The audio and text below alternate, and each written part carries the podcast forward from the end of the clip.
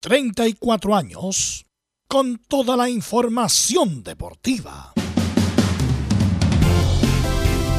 Vivimos el deporte con la pasión de los que saben. Estadio en Portales. Ya está en el aire con toda la emoción del deporte. Comentarios. Carlos Alberto Bravo. Velos Bravo. Leonardo Mora. Camilo Vicencio. René de la Rosa y Giovanni Castiglione. Reporteros: Belén Hernández, Nicolás Gatica, Felipe Holguín, Laurencio Valderrama, Juan Pedro Hidalgo, Rodrigo Jara, Rodrigo Vergara y Alfonso Zúñiga. Producción: Laurencio Valderrama y Nicolás Gatica. Edición: Leonardo Mora. Dirección: Carlos Alberto Bravo. Estadio en Portales es una presentación de Ahumada Comercial y Compañía Limitada. Expertos en termolaminados decorativos de alta presión. Hola, hola, ¿qué tal? Buenas tardes. ¿Cómo les va? Estadio Portales en el aire. Día 7 de febrero del 2022. Pese a su gran actuación, no pudo ganar Tabilo, su primer ATP en Córdoba. Gana los grandes, granda los grandes. La UC le gana y da vuelta el partido a Coquimbo por 3 a 2. Y en gran debut del ataque azul, Fernández y Palacio, la U le gana a Calera por 4 a 2, mientras que Colo Colo al final vence a Everton de Viña del Mar por dos goles contra cero. Vamos a ir de inmediato con la ronda de salud, pero antes presentar nuestras condolencias a Ronald Fuentes, el destacado técnico nacional Velu, que ha perdido a su distinguida señora esposa. Sí, yo la verdad no sé el detalle del asunto, sé que eh, era... Dale tú. Bueno, para Ronald Fuentes, nuestro amigo, ya hemos mandado las condolencias a través de las distintas plataformas que, de social. Eh, no sé si el, no, sé el detalle del asunto, si era una enfermedad que se arrastraba o que fue en forma sorpresiva, yo no, no desconozco el detalle. Sí. Sí, perdón, eh, cáncer, tenía un tratamiento, sí. Perfecto. Justamente lo íbamos a, informar eh, posteriormente. Era, eh, era, una, bueno, una enfermedad que se venía ya con tiempo y bueno, Ronald Fuentes tenemos la oportunidad, tú lo conoces más que nosotros, un tipo muy buena gente, independiente de las críticas como profesional, como gerente técnico, como técnico, que son legítimas en esto del del periodismo. Pero bueno, le mandamos todas las condolencias a Ronald Fonta, a su familia. Obviamente significa perder a la esposa, la madre de sus hijos, así que desde acá humildemente le, enviamos nuestras condolencias. Para Ronald, mi gran amigo, un abrazo fuerte. Ya nos encontraremos, ya he mandado las condolencias por donde corresponde. Así que mucha fuerza para el gran libro del fútbol chileno, Ronald Fuentes. Vamos de inmediato con nuestros reporteros. De inmediato saludamos a Felipe Elguín, que nos va a informar del gran triunfo de la U. Felipe, ¿cómo estás? Buenas tardes. Muy buenas tardes, don Carlos Alberto. Gusto en saludarlo a usted y a todos los oyentes de Estadio en Portales que nos escuchan a esta hora de la tarde, por supuesto. Estuvimos en la conferencia de prensa donde habló Cristian El Chorri Palacios, quien anotó tres goles ayer en la victoria tan ansiada de la Universidad de Chile ante el cuadro Unión La Calera. También tendremos declaraciones, por supuesto, de Michael Clark y también del de el técnico Santiago Escobar. Esto y mucho más en Estadio, en Portales. Perfecto, muchas gracias. Y nos va a contar, por Dios, que le costó a Colo Colo, pero ganó legítimamente a Everton al final del partido. Nicolás Gatica, ¿cómo está usted? Buenas tardes. Buenas tardes a todas las sintonías Estadio en Portales. Claro, le costó a Colo Colo, pero desde la banca. Carlos Villanueva y Alexander Oroz arreglaron ahí lo que le estaba costando a Colo Colo. Igual le dieron una crítica para la gente de Everton. Todo, prácticamente todo el equipo se tiraba al piso. Hizo bastante tiempo. Y afortunadamente para también Colo Colo, al igual que la huida católica, apareció su 9, Juan Manuel Lucero sobre el final. Buen gol de Lucero, ¿ah? Y de Católica que partió perdiendo, pero lo dio vuelta. ¿Qué tal? Vamos de inmediato con Belén Hernández, nos cuentan las novedades de la UC. Muy buenas tardes, don Carlos Alberto, y a todos los que nos escuchan hasta ahora. Sí, vamos a estar revisando lo que nos dejó ese, ese primer partido y el, triunfo que, tuvo la, Universidad Católica allá en, Coquimbo. Y también vamos a estar revisando las declaraciones de, de Yamil Azad y de Cristian Cuevas, quienes hoy fueron presentados como el cuarto y quinto refuerzo del cuadro cruzado. Esto y más en Estadio en Portales. Perfecto, muchas gracias. Y nos va a contar todas las novedades de los equipos de Colonia en, en estilo distinto, diferente, como siempre, don Laurencio Valderrama. ¿Cómo está Laurencio? Buenas tardes. Muy buenas tardes para usted, don Carlos Alberto, y para todos quienes nos escuchan en Estadio Portales Edición Central. Por supuesto, sumando a las condolencias por, el sensible fallecimiento de Viviana Barriga, quien eh, tenía una enfermedad y por supuesto era la, esposa de Ronald Fuentes, técnico de Laudas, que hasta el momento, la esposa que se maneja hasta el momento que no dirige el partido del día de hoy ante Ñublense. Y por cierto, eh, también tendremos las reacciones de lo que dejó el intenso clásico de colonias entre la Unión y Autax, con las impresiones de César Bravo y Gustavo Cotas en su, en su debut en, en cuadra para el kilo. ¿Qué más? En, en Estadio Portales. Perfecto, muchas gracias. Vamos con nuestros comentaristas. Hablamos de inmediato don Camilo Marcelo Vicencio Santelice. ¿Cómo te va? Buenas tardes. Muy buenas tardes, Carlos, para usted y para todos los auditores de Estadio en Portales. Claro, con el debut de los tres grandes que dejaron buenas sensaciones, igual obviamente cosas por corregir también, pero comenzó bien el campeonato nacional. Buen debut también, me gustó de, de los equipos que pude ver. O'Higgins de Rancagua. Perfecto, muchas ¿Estará por ahí? Sí, estaremos con. Estará don René de la Rosa. ¿Cómo estás, René? Muy buenas tardes. Hola, Aurelio, buenas tardes a, todo el equipo, a todos los de Portales. Así que con René de la Rosa vamos a estar, obviamente, como todo lunes ya de campeonato, en las polémicas de la fecha. Sin más, sin retraso, vamos con los titulares que lee Nicolás Gatica. Así es, porque comenzamos justamente con el fútbol chileno y algunos resultados que se han sumado a los triunfos de los tres grandes en esta primera fecha del campeonato. O'Higgins en el partido inaugural liquidó en el primer tiempo con un contundente 3 a 0 a La Serena en el debut de Mariano Soso en la banca. El domingo de mediodía Cobresal derrotó 1-0 a Antofagasta en Iquique en el debut de la banca del venezolano Tolizano en el cuadro Puma. Hoy además del duelo Audax Ñublense, Curicó será la primera fecha a Huachipato en partido que será transmisión de portales. Algunos datos de esta primera jornada, los nueve de los grandes rindieron. San Pedro anotó dos goles en la UC, Palacio un triplete en la UI, Lucero su primer gol en Colo Colo. Y además la última vez que los Tegones habrían ganado en una misma fecha fue en septiembre pasado y en aquella ocasión los salvos vencieron al propio Everton 2 a 0. La U venció 3 a 2 a la Unión en Santa Laura y los Cruzados vencieron 4 a 2 a Curicó en La Granja. En fichaje del fútbol chileno y a propósito del próximo rival de Colo Colo La Serena fichó al volante Cristóbal Jorquera. En Chilenos por el Mundo en Italia, Alexis y Artur ingresaron en segundo tiempo en la derrota del Inter 2 a 1 ante el Milan en el clásico de la Madonina. De igual manera, el Inter sigue de líder en la Serie A. En España, el Betty de Pellegrini perdió 2 a 0 ante el Villarreal en el sin lesionado Bravo y no pudo llegar al segundo lugar de la liga. En Inglaterra, tras su desgaste en la altura con la selección Brereton, jugó la última media hora en la derrota del Blackburn Rover 1-0 ante el Swansea. Con esto se alejó a 5 puntos del líder de la de la Championship que es el Fulham. En Alemania, el príncipe Charles ingresó en minuto 81 en la goleada del Bayern 5-2 sobre el Borussia Dortmund. Con esto, el cuadro de las aspirinas se ubica en el tercer lugar de la Bundesliga. En el Mundial de Clubes, Sebastián Vega jugó 57 minutos en la sorpresiva derrota del Monterrey 1-0 ante el Al-Ali de Egipto. vamos ahora con la noticia de la semana donde Alejandro Tavilo, que provino de la cual llegó hasta la final del ATP 250 de Córdoba donde cayó en 3 7 ante el español Ramos. Tras esta gran actuación, su primera final ATP, Tavilo apareció en el puesto 102, el mejor de su carrera. Y está segundo detrás de Christian Green, que está en el puesto 20, mientras de las mujeres, Guarachi sigue decimotercera en dobles. Y alguna noticia de los Juegos Olímpicos de Invierno, donde Dominique Ua, con la prueba del Big Star de freestyle, quedó decimosexto solo cuatro lugares de clasificar a la final. Mientras que Emilia Arambuno, de 19 años, quedó en el lugar 49 en la primera manga del slalom gigante. Esto y más en Estadio en En Estadio en Portales revisamos las polémicas de la semana. Junto al ex juez FIFA, René de la Rosa.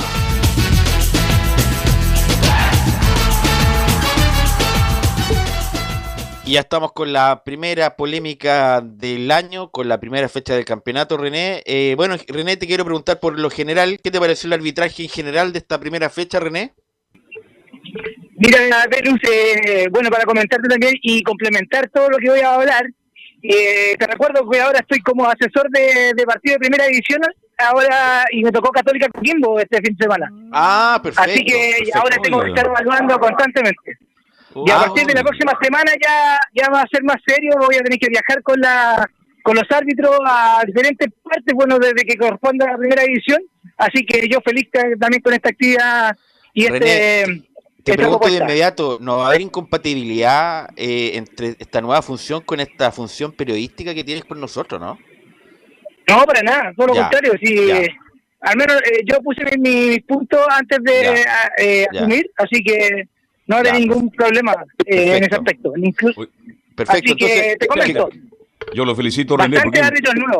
Oye, lo felicito, René, porque usted tiene que estar muy cerca del fútbol, que fue un gran árbitro y es conocedor de la actividad, así que lo felicito. Que le vaya muy bien.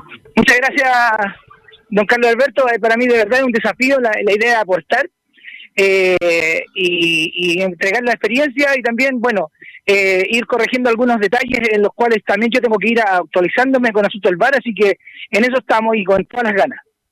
René, ¿hablaste entonces con Castrillo y tuviste alguna cercanía con él por esta nueva función o no?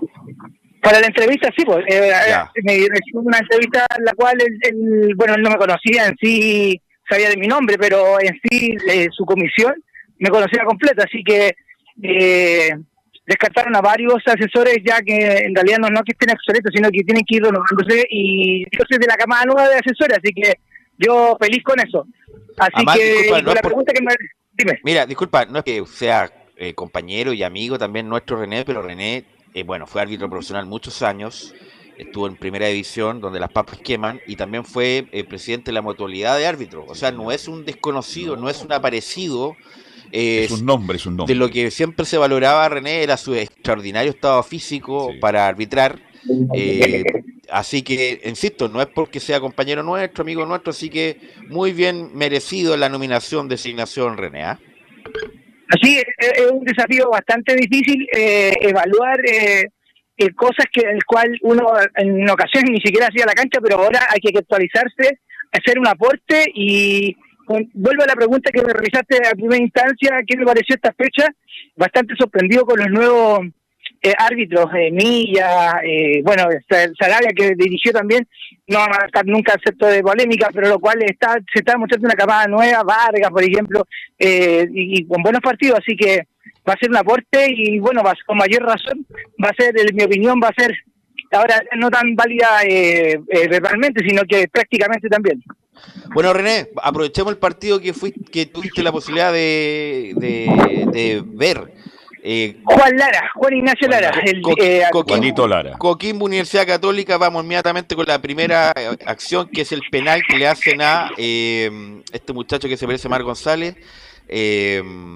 Camilo. No se le hizo Lanaro a Víctor González. Sí, Lanaro se lo hizo con, con, la misma infracción.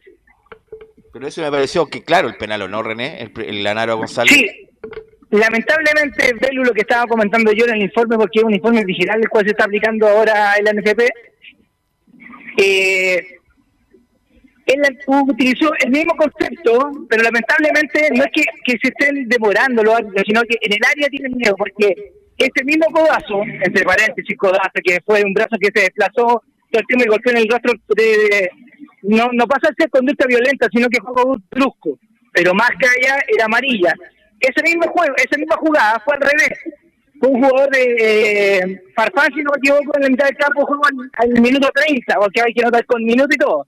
Minuto 30 también fue el mismo eh, manotazo, como se puede decir, amarilla y, directo. Así que muy bien sancionado, pero ese mismo me hubiese gustado a mí que lo hubiese sancionado en el área, pero eh, ahora con las instrucciones, como vuelvo a repetir, las instrucciones son esperar el resultado y saber qué es lo que opinó el árbitro en esa jugada, si la vio o no la vio, pero ese penal correctamente sancionado, pero eh, lo único que yo critico a Juan Ignacio Lara, que podría haber sancionado él, al igual que la evaluación que hizo en el minuto 30 del, del comienzo del partido.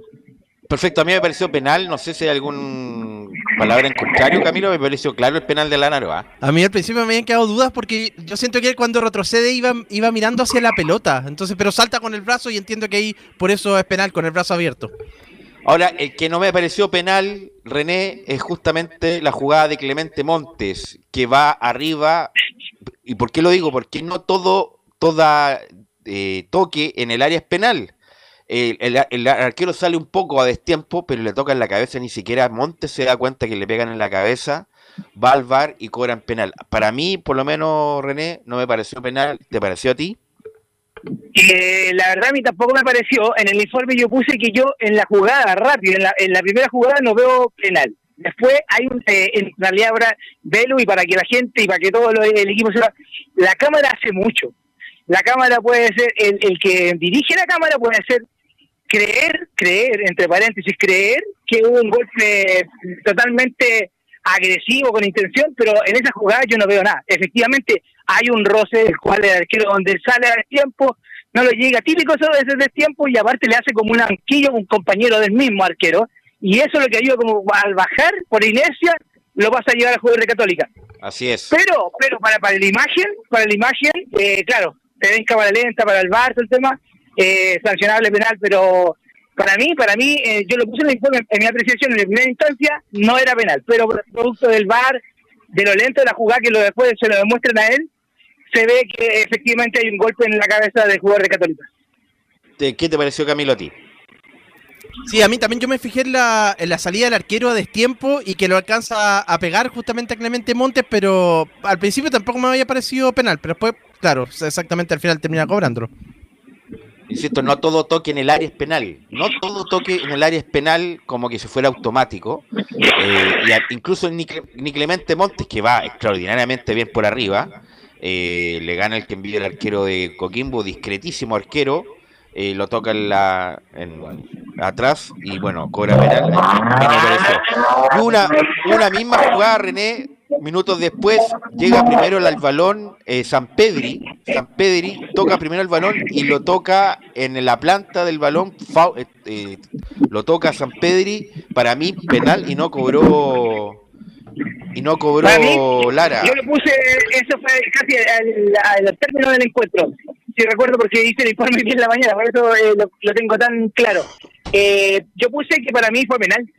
Para mí fue penal porque eh, delantero, si bien es cierto, llega antes, saca el balón y el defensor, que era uno medio calvo, que no recuerdo el, nombre, me acuerdo la Berardo, el- el- Berardo, Berardo, Berardo. le pega en la planta, le pega en la planta, pero ojo, ojo, le, le pegó en la planta, le pega en otro lado, y yo creo que sanciona automáticamente penal eh, Juan Lara, pero como le pegó en la planta, yo creo que le causó duda y pasó, como se puede, inadvertido. Pero para mí, penal, Ahí- claro penal eh, a favor de Católica.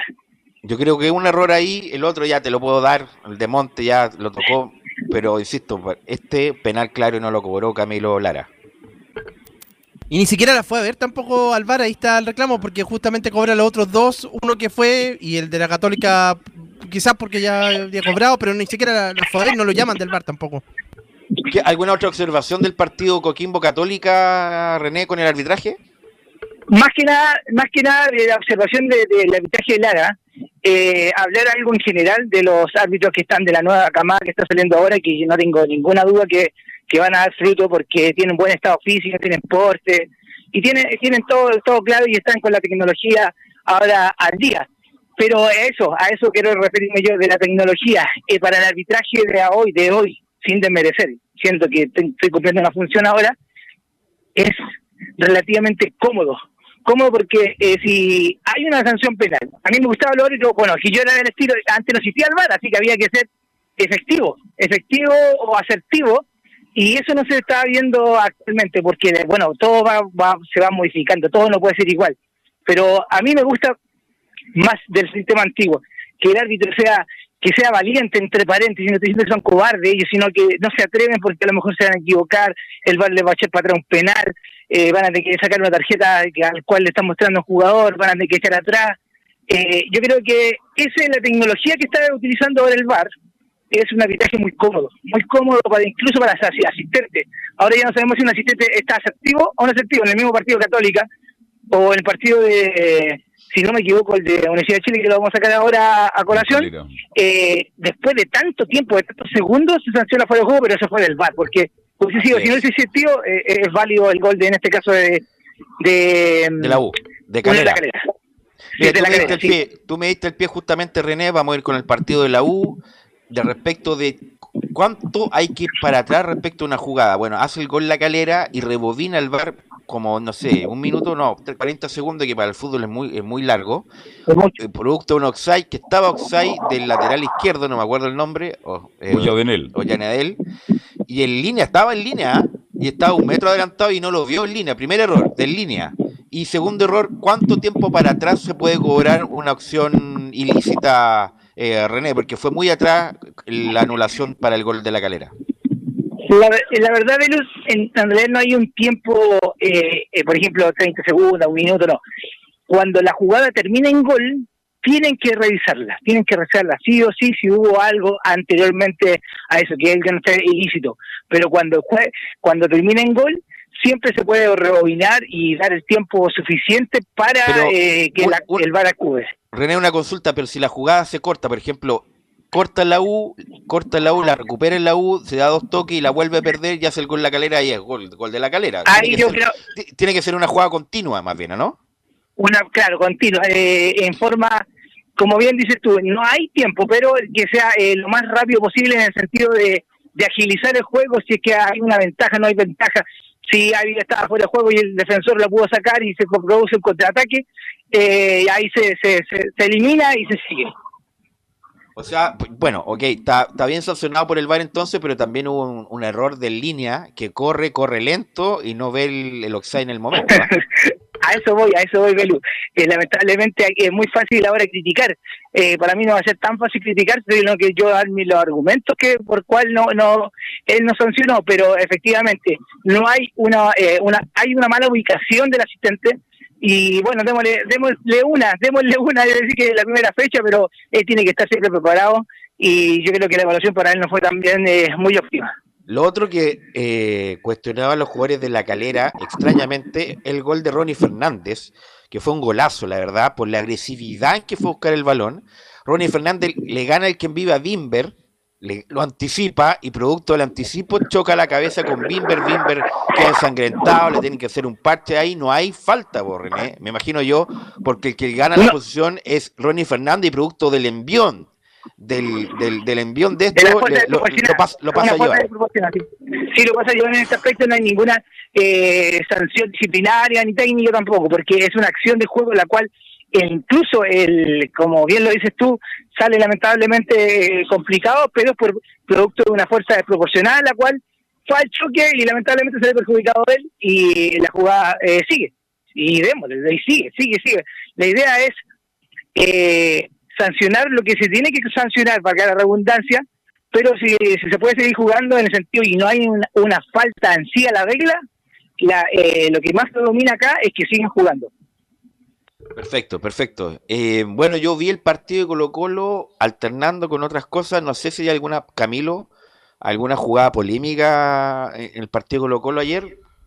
No, yo también tampoco lo vi completo, pero me parece que no, no, no. no yo lo que te quiero preguntar, René, respecto de la sangre, de la sangre. ¿Cuándo tú, cuando está un jugador ensangrentado, cuando le dices que no puedes continuar porque la, el hemorragia no te para, ¿cómo se maneja el árbitro con una hemorragia un jugador en la cancha, René? Porque ayer prácticamente Barroso se tuvo que curar como tres veces en el partido. ¿René?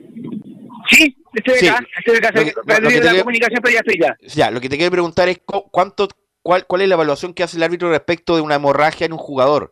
Ayer Barroso se tuvo que curar como tres veces en el partido porque la hemorragia no le paraba. ¿Cuándo determina el árbitro, sabes que no puedes continuar, pide el cambio con, con una hemorragia en la cabeza, por ejemplo? Ya, eh, para que la gente sepa, y el árbitro no puede pedirle un cambio a un jugador, punto uno. Yo no puedo decir este jugador lo único, no un cambio, a eso Lo único que yo puedo invitarlo a abandonar el campo de juego, producto que puede por la sangre, eh, la idea de la hemorragia, por la seguridad de él, para no ser un impacto tampoco para el espectáculo, para el compañero, para el rival. Eh, es el criterio del árbitro, el cual se puede esperar que si manche. Por eso es tanto, eh, eh, y más ahora que, con el asunto de, de, todas las normas sanitarias, que no haya ningún rastro de sangre que pueda eh, contaminar a otro jugador, al equipo arbitral o al, al equipo técnico, por eso traten de, se trata de, incluso si la, la, camiseta está con eh, muestras de sangre, con muy manchas de sangre muy impactante, se recomienda siempre cambiar o, o, de excluir, excluirlo hasta poner hasta otra camiseta, aunque no sea el mismo número. Pero en la evaluación la hace el árbitro, pero solamente la evaluación que no siga en el campo de juegos. No, no, no yo no puedo decir ah, eh, hay que cambiarlo o no. No, eh, eso lo hace el equipo técnico. Pero si continúa la hemorragia, no puede entrar al partido. Ese es el, es el punto. No puede entrar, no, no puede entrar por seguridad de él y de todo el espectáculo. Ya, perfecto. Perfecto, muy importante porque siempre cada cierto tiempo vemos algún jugador que se cae, pega un con algún rival y está en una hemorragia, está como le ponen malla, le ponen parche y al final a veces no, no, no termina la hemorragia. Bueno, René, eh, me imagino que para esta temporada lo que indica Castrilli, que es primer, primer año que va a estar desde el inicio, Obviamente que pueden haber errores en el arbitraje, René, pero el punto es que no hayan errores groseros como pasó el año pasado, ¿no? Yo creo que más bien reducir el margen de error a lo mínimo. Bueno, yo creo que, bueno, la, la conversación que, no creo que una, fue una conversación muy extensa, sino que eh, son los puntos, eh, eh, son súper claros. Lo que yo comenté, y, sin miedo a equivocarme, lo comenté antes, que Castrilli va a ser difícil el trabajo de Castrilli. vamos a ver, porque recordemos que a fin de año hay elecciones también de presidencial de la NFP. Tiene razón. Quieren separarla quieren separar la federación con la NFP y eso ya está en un proyecto de ley, ya eso va a ser. Y eh, yo creo que se le viene un poco difícil, se le viene un poco difícil conjuntamente. Yo me incorporo yo a él en el sentido de, de, aportar, pero está difícil. Eh, si hay que defender a los árbitros, él dijo si va a defender, voy a defenderlo a todos, porque cometí un error en defender solamente un árbitro y me imagino dónde está ahora Roberto, te hablemos directamente con Roberto y mira cómo está Roberto. Así que él dijo que, que él va a ser la cara visible eh, a frente de cualquier error eh, arbitral, pero va a ser eh, justo para todos. Eso es lo que quiso en sí referirse Castilli en este pequeño inducción que me hizo para incorporarme a su equipo. Ahora, René, bueno, está María Belén Carvajal, ayer arbitró su segundo partido. Va a haber un árbitro, un árbitra femenina, mujer, todas las fechas para arbitrar a lo menos un partido del fútbol profesional chileno? Sí, eh, al menos ese, si, y si anda bien, eso es lo que también ratificó, y si ella anda bien y anda mejor que, un hombre en el sentido de va a seguir arbitrando, el árbitro que esté dirigiendo bien y que esté, se le esté dando las cosas, que esté al día con, con todo, con la tecnología, con, con la aplicación de la regla, va a seguir jugando en el sentido, eso dijo, va a seguir jugando, sea hombre, sea mujer, debido a la incorporación de, María Belén Carvajal en primera división, que el cual yo estuve viendo el compacto y anduvo muy bien.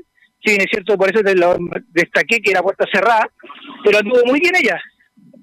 Una pregunta, René. Este, yo no conocía a Vergara. A Lara sí lo conozco. Usted siempre ha dicho que es un técnico con posibilidad. ¿Qué pasa con el, nieto de Milton Villapaule, el hijo del Pato Millo? ¿Lo voy a arbitrar o no?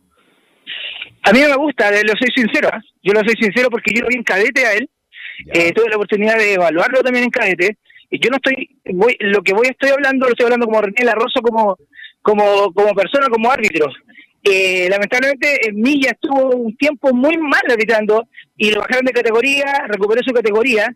Y yo creo que ahora, ahora lo, la verdad, la verdad, yo creo que eh, le, le falta experiencia, le falta experiencia en la primera división, pero se la jugaron, en realidad son, decisiones que uno no, no, no las puede tomar pero espero, espero yo todo de todo corazón que le vaya muy bien, pero hay que instruirse, hay que instruirse para la designación de los árbitros que ya no están, mandar a, muchachos jóvenes, eh, hay que verlos eh, en la primera fecha, veamos qué es lo que pasa aquí más adelante, a lo mejor es solamente esta fecha y no estoy diciendo que pisaron mal o bien, solamente que la experiencia prevalece siempre en el fútbol y más en el fútbol chileno que, que quieren erradicar tantas eh, simulaciones, eh, o, faltas muy graves, con el juego brusco grave, todo ese tema, eso tienen que, yo creo que estar más al día y esperemos que salga todo bien para toda esta camada de árbitros nuevos que viene llegando, no nuevos, sino que con eh, esta camada nueva de árbitros en primera división, a eso me refiero, don Carlos.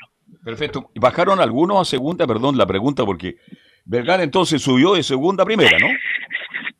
Claro. De, sí, no, Vergara estuvo en primera vez. Vergara estuvo en primera vez. Perfecto. De primera vez a primera, vez a, la, a la primera categoría. Ahí me, no me expliqué mal yo. Claro.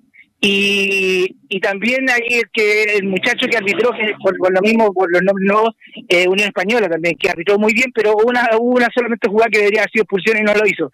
Eh, Unión Española, si no me equivoco. Palestino, Palestino. Mm. Con Palestino, así que ahí también haber sancionado una expulsión en mitad del campo y le puso amarilla. Esa es la única de, que no estoy con eso. Ok, René, te quiero agradecer estos minutos, como siempre, muy valiosos. Te esperamos a ver si nos escuchamos el miércoles, así que muy agradecido. Listo, un saludo a todo el equipo. Eh, un placer de verdad eh, compartir estas cosas porque a uno se emociona en ese sentido y más todavía ahora, así que con mayor fuerza. Que estén muy bien, buenas tardes. Gracias René. Gracias, vaya muy bien, René. Un Gracias René, muy amable. Vamos a ir a la pausa. Emilio Freisa y volvemos con la U, con Colo Colo, con Católica, con toda la fecha del fútbol profesional chileno.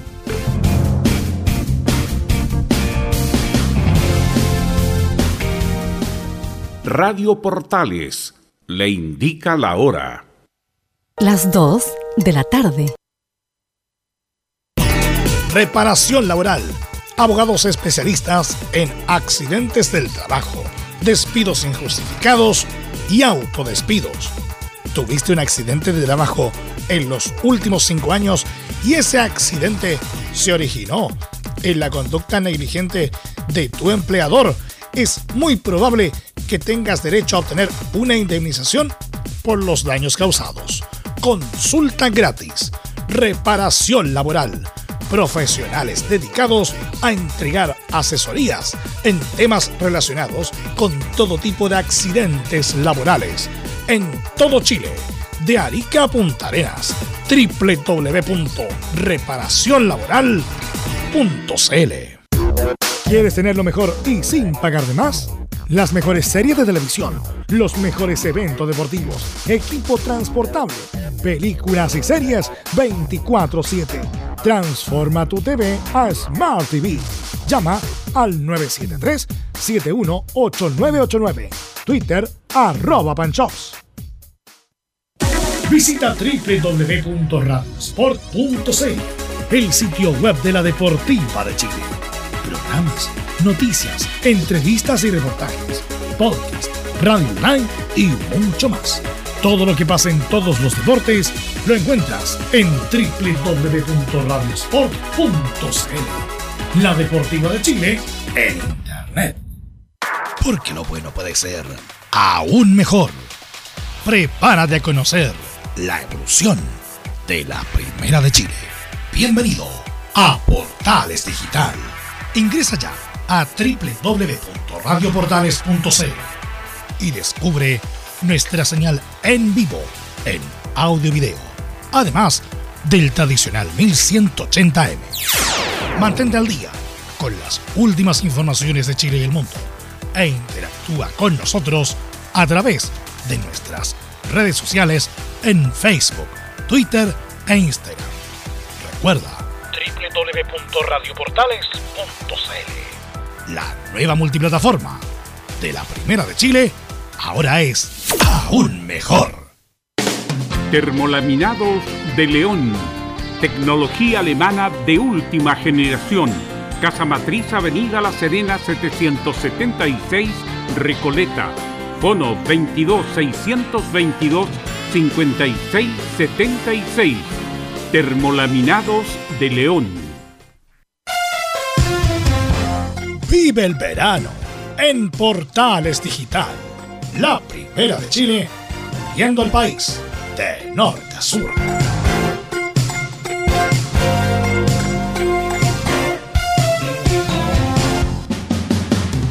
Entre Marco Grande y Marco Chico, media vuelta y vuelta completa. Escuchas Estadio en Portales, en su edición central, la primera de Chile, uniendo al país de norte a sur. 14 horas con un minuto, reparación laboral, reparación laboral, abogados especialistas en accidentes del trabajo, despidos injustificados y autodespidos, consulta gratis en todo Chile en www.reparacionlaboral.cl. La mejor asesoría en reparacionlaboral.cl nos acompaña eh, reparación laboral. Y vamos a ir con la U, porque ayer... Eh, un buen partido, a pesar de algunos errores que los vamos a marcar después, pero vamos a escuchar primeramente a don Felipe Holguín, que hubo voces el día de hoy, Felipe. Muy buenas tardes, Velus. Soy gusto saludarte a ti y a todos los oyentes de Estadio en Portales que nos escuchan a esta hora de la tarde, por supuesto. Sí, bien lo decías tú y ahí lo apuntabas. Eh, Habló Cristian el Chorri Palacios hoy día en conferencia de prensa. También tendremos algunas declaraciones también del técnico eh, Santiago Escobar, quien habló, y del presidente eh, Michael Clark, que habla muy poco, pero cuando habla deja algunas cosas ahí en el tintero Velus. Vamos, escuchemos, pues, escuchemos estas, estas palabras y después le damos la bajada con lo que pasó ayer. Por supuesto, entonces pasemos a revisar las primeras declaraciones de Santiago Escobar tras la victoria de la Universidad de Chile por 4-2 ante Unión La Calera, donde dice fueron contundentes ambos y habla de la capacidad goleadora de Cristian El Chorri Palacios y Ronnie Fernández. Yo creo que tener jugadores de, la talla de Cristian Palacios, eh, de un Ronnie Fernández, son jugadores que interpretan muy bien los movimientos en, en ataque, se complementan bien eh, tienen gol, mm, su experiencia les da para, para saber complementarse y hoy fueron eh, contundentes ambos, entonces yo creo que en la medida que, eh, que tengan compañía con los laterales, con los volantes internos, vamos a tener un equipo de mitad de campo hacia arriba que, que produzca lo que produjo hoy, pero también necesitamos ese equilibrio en, la parte posterior y seguramente eh, con más sesiones de entrenamientos y, más partidos vamos a tener ese equipo que, todos estamos soñando. Ahí estaban las declaraciones del técnico Santiago Escobar, quien hablaba en, tras eh, la victoria de la Universidad de Chile allá en Unión La Calera. Eh, sí, le quiero preguntar a Camilo, que nos tuvo la transmisión ayer, ¿qué te pareció lo de la U ayer, Camilo?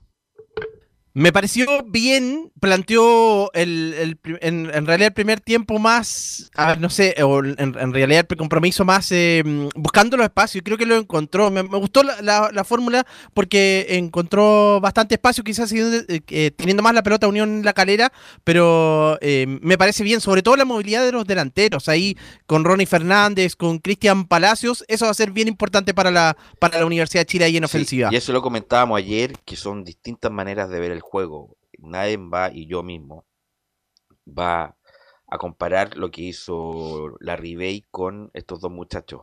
Pero obviamente son distintos estilos de juego. La Bay es un hombre más de área, más de área, que se metía dentro de los centrales, que obviamente se movía de determinada manera. Eh, en algún momento salía del área para, para tener espacio, pero él no es de mucha movilidad, la bien. Se, se movía como en un cierto sector. Incluso los mapas de calor así lo indican. Entonces la U prefirió otro tipo de delanteros, delanteros con mayor movilidad e incluso que se crucen entre sí como Palacios y Ronnie Fernández. Y además no solamente tenían gran movilidad, sino que también molestaban mucho a los centrales, hasta le pegaban a los centrales, como se dice. Sobre todo Ronnie, ¿ah? Claro. Qué guapo, ¿ah? eh, Insisto, nadie va a desconocer los 46 goles de la Ribey, con eso se explica. Pero también es legítimo llegar de otra manera al gol y con muchachos que y que tienen mucha movilidad, como el caso de los ya mencionados, Palacio y, y Ronnie Fernández. Y fue muy interesante porque la bajada Fernández para Palacio, Palacio para Fernández, entonces, y además abren el abanico para los que vienen de atrás, en este caso Junior Fernández, que jugó recostado por la izquierda, y eh, Jason Vargas, que del medio a la derecha se movió. Entonces fue muy importante estos dos jugadores que le dan un salto de calidad también en el club y me encantó lo de los dos. Lo de Palacio, que es un jugador muy inteligente, se mueve muy bien. Existe en Unión, lo vimos jugar, no es que lo estamos descubriendo ahora Palacio, en Unión hizo una buena cantidad de goles, pero obviamente que en la U mayor repercusión tiene, obviamente con lo que hizo ayer, y lo de Ronnie Fernández, que también, insisto, Wander es un equipo importante, tradicional del fútbol chileno, pero obviamente con la caja que va a tener en la U, se anda bien, eh, podría ser incluso está seleccionable en algún momento eh, Ronnie Fernández. Así que mm, eso no deja de marcar. ¿ah? Eso no deja de marcar que la U de mitad de canchas atrás, ahí se vio con problemas. con problemas. El muchacho eh, Carrasco boliviano empezó muy mal y se afirmó al final. Se afirmó al final. Y Tapia, que estaba nervioso, también tuvo muchos errores. Incluso el gol eh, fue error suyo y no se vio tan bien. Eh, Camilo Moya horrible y Felipe Seymour en lo suyo, pero tampoco dando un gran salto de calidad respecto al volante central y que me imagino eh, la dirigencia estará esperando a ese volante central. Lo dijiste muy bien, la U quería otro tipo de delanteros, porque con la Ribey ya todo el mundo lo conocía, la Ribey, se metía entre los centrales, lo marcaba muy bien, y cuando él salía del área, técnicamente no era muy dotado, como el caso de Palacio y el mismo caso de Fernández, que con la agresividad se lleva a cualquiera. Entonces, con esa movilidad, haciendo diagonales permanentemente Palacio y Fernández, más algún pelotazo, alguna habilitación que vino desde atrás, cuidado con Contreras. Bueno, pero es, un, la defensa de la U cometió errores garrafales. pero Contreras cumplió ayer una misión bastante difícil. Obvio que con otro rival, en otro tipo de partido, a lo mejor va a mostrar debilidades, pero por lo menos ayer pasó el examen. El primer pelotazo que le mete de 50 metros es extraordinario, una gran habilitación. Entonces, con ese tipo delantero, la U tiene variantes. Porque si no está Fernando va a entrar Lobos, que otro tipo de jugador, que también le gusta el uno a uno, y el otra alternativa es que vale decir que la U ya en ese aspecto creo que está muy bien. El problema lo sabemos todos, y no hay que ser muy pitomizo para esto del fútbol, que a la U urgente un central, urgente el 6, que parece que ya me lo va a confirmar em, Felipe, que Ojeda ya es jugador de la U. Hay que traer urgente un central, urgente un central para que la U pueda seguir avanzando. Pero ayer la impresión que me dejó la U fue grata en ataque. Muy bien en ataque, con debilidades en el medio campo porque no lo tiene en este instante, no jugó bien Moya. Y en el fondo habrá que esperar otro partido para colocarle una nota mucho más. Ahora, el, boliviano Carrasco, que mostró mucho ripio, después se fue afirmando. El que no se afirmó, para mi gusto, fue Tapia. Así que vamos a ver qué pasa en los próximos encuentros que tenga que jugar la U de Chile, mi estimado Felipe. Sí, por supuesto, bien tocaban ustedes el tema. Eh, también tuvo declaraciones al respecto y se le consultó en rueda de prensa tras esta victoria al señor eh, Santiago Escobar. Escuchemos las segundas declaraciones donde dice, lucharán los tres por una posición y habla del partido de Simón Contreras como lateral. En cuanto a, Simón, lo he dicho en, varias charlas, los análisis de nosotros son análisis de, equipo. Eh, él va creciendo.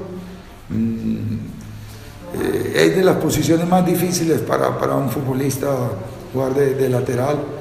Hay una primera función que es marcar, después están las posibilidades que es cuando el equipo tiene el balón y, a Simón siempre le vamos a, valorar su, intención de hacer las cosas bien y tanto él como el resto de muchachos hoy yo creo que con las dificultades que hubo en algún momento del partido me parece que, eh, que pasaron el, el examen y, y en esa posición vamos a tener a, a Jonathan, a, Simón, está el mismo Daniel Navarrete y, y, lucharán los tres por una posición.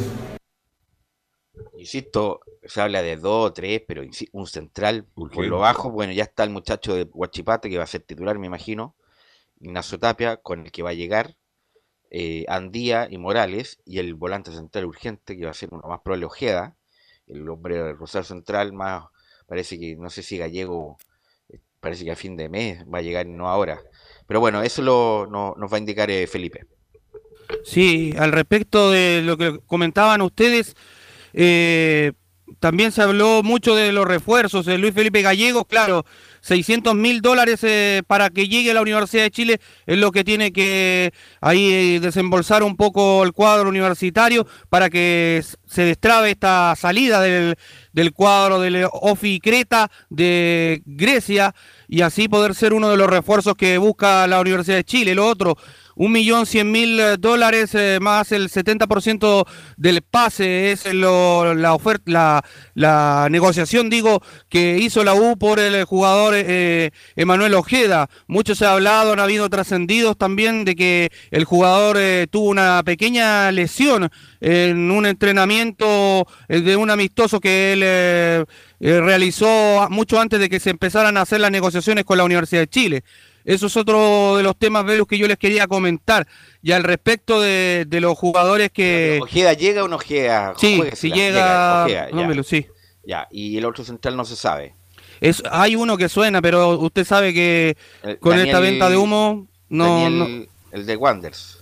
Sí, Daniel eh, eh, González. y el otro era un argentino que también está ahí, Barbieri, que es, eh, está libre y que tiene pasos por el fútbol mexicano en el Toluca y Rosario Central. Ya. Esas serían como las dos opciones que tiene la U para barajar en la saga central. Ya al respecto, Velus, para darle un poquito la bajada a este tema, con lo que conlleva a este triunfo que genera ilusión en el hincha, en la gente y en, todos en general, eh, porque se vio en el estadio ayer, por supuesto, eh, habló Michael Clara al respecto y, dejó unas palabras ahí, si les parece las pasamos a revisar acá en la Primera de Chile, donde dice, nuestro proyecto deportivo tendrá más alegrías que frustraciones. Obviamente estamos felices por ir al torneo con excelente resultado como que conseguimos hoy día en Calera. Este primer partido, debemos tomarlo con mesura, pero ganar y anotar cuatro goles como visita siempre es importante. Esto es mérito total y absoluto de los jugadores y el cuerpo técnico, que han trabajado sin hacer ruido, pero a conciencia. Ellos son los primeros en decir que esto recién comienza y que hay mucho espacio para seguir jugando y seguir mejorando. Lo más importante, este es un regalo para los hinchas de la U, que tanto hemos sufrido el año pasado. No hemos ganado nada todavía, pero sí estoy seguro que nuestro proyecto deportivo tendrá más alegrías que frustraciones en esta temporada. Esto fue para la página del club, ¿no? Así es, lo mandó prensa de Universidad de Chile. Alguien está más guionado que Laurencio Valderrama, más o menos, ¿ah? Eh, la idea, pensaba que le habían preguntado a la prensa por Zoom, alguna cosa. No, habla muy poco con la prensa. Claro, fue una declaración. Yo también pensé lo mismo. Claro, fue una declaración preparada, obviamente. Estaba más arreglada que me bueno, cumpleaños. Pero usted tiene más testimonio, Felipe. Pero, sí, por supuesto. Tengo las de recién ya, las de el Chorre Cristian Palacios, eh, la figura, el goleador de ayer del hack trick. Eh, pasemos a revisar donde dice en su debut que todo jugador desea tener. Se refiere a la gran eh, debut goleadora ante Unión La Calera. Eh, nada, la verdad que es un debut que, que todo jugador eh, sueña tener, eh, poder debutar, ganar y convertir. Bueno, tuve la, la posibilidad de, hacerlo y más con, con tres goles. la verdad que gracias al equipo, gracias a mis compañeros. Y bueno, la verdad que con Ronnie nos sentimos muy bien, nos vamos entendiendo día a día de a, la perfección, tratamos de hacerlo de la mejor manera y bueno, a medida que vayan pasando entrenamientos, partidos, nos vamos a ir conociendo más con Ronnie y con todo el equipo. Y la verdad que, que, nos vamos sintiendo bien y bueno, el equipo trató de plasmar lo que había trabajado en la semana. Gracias a Dios se dio el, el triunfo que era lo que, lo que queríamos y lo que necesitábamos.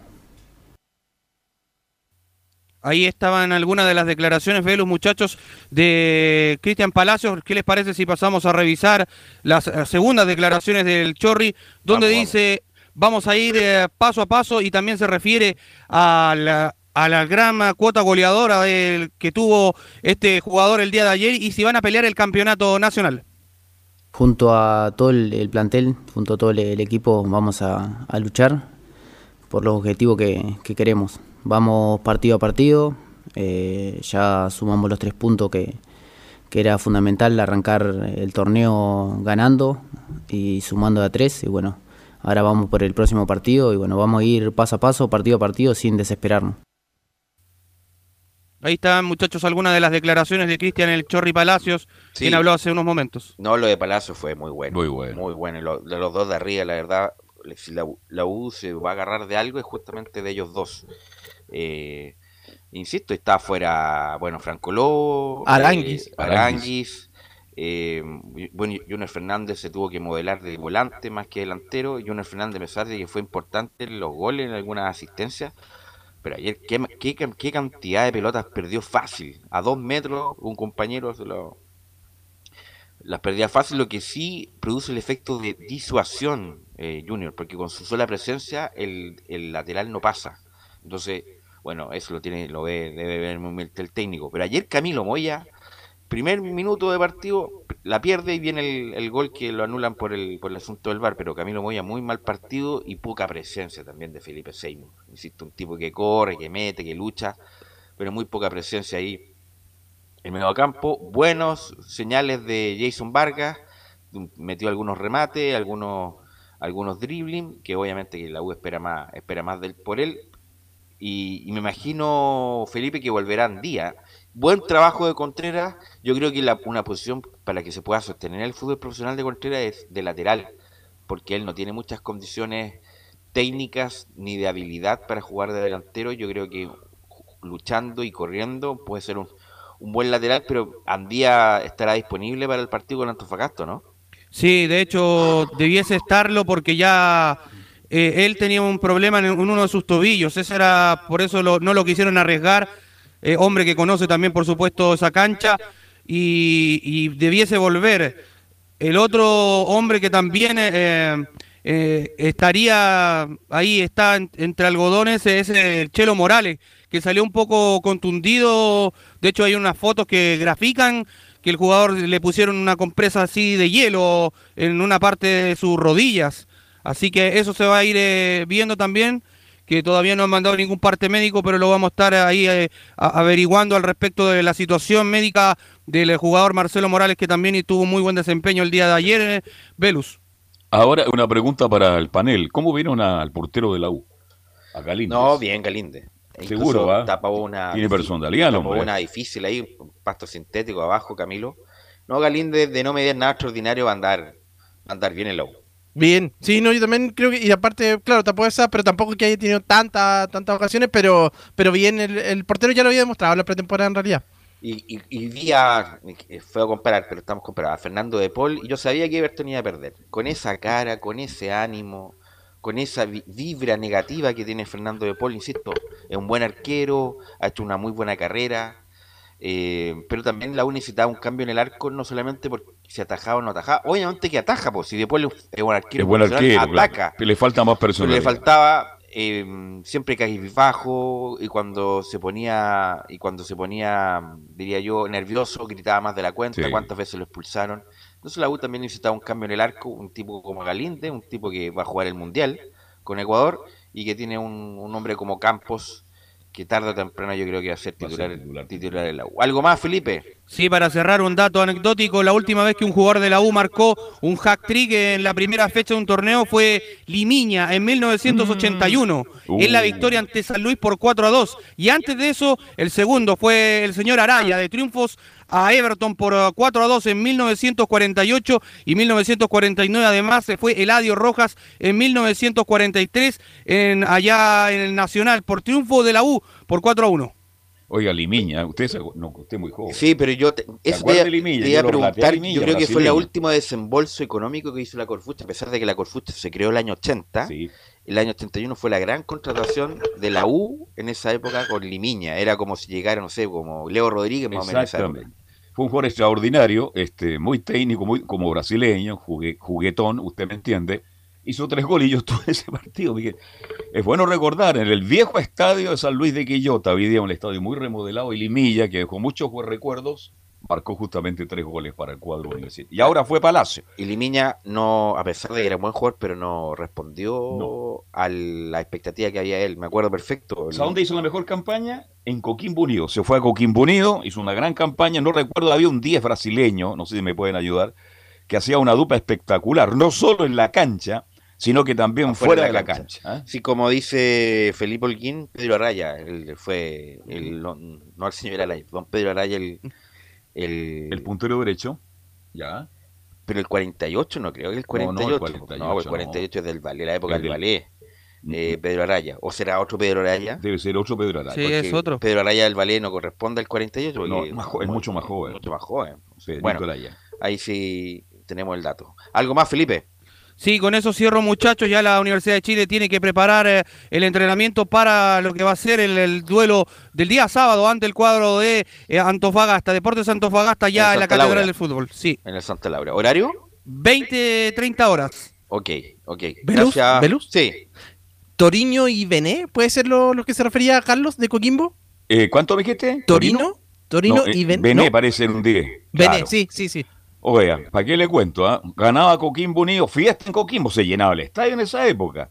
La gente se iba feliz y a las 4 de la mañana estaban bailando Limilla y Media. Pero fueron jugadores muy interesantes que quedaron recuerdo imborrado. ¿Sabe quién dirigía ese equipo en un tiempo? El gran Luchi Barra. Bueno, vamos con Colo Colo que eh, uno veía el partido y bueno, yo creo que Colo Colo gana al final porque Everton no, la verdad, no jugó uno pensaba que con el Paqui iba a tener otra propuesta, una propuesta más, más agresiva, más dinámica, más ofensiva, y fue más de lo mismo lo que venía produciendo Everton con Sensini, y Colo Colo lo ganó, no exento de dificultad, pero lo ganó bien Nicolás Gatica.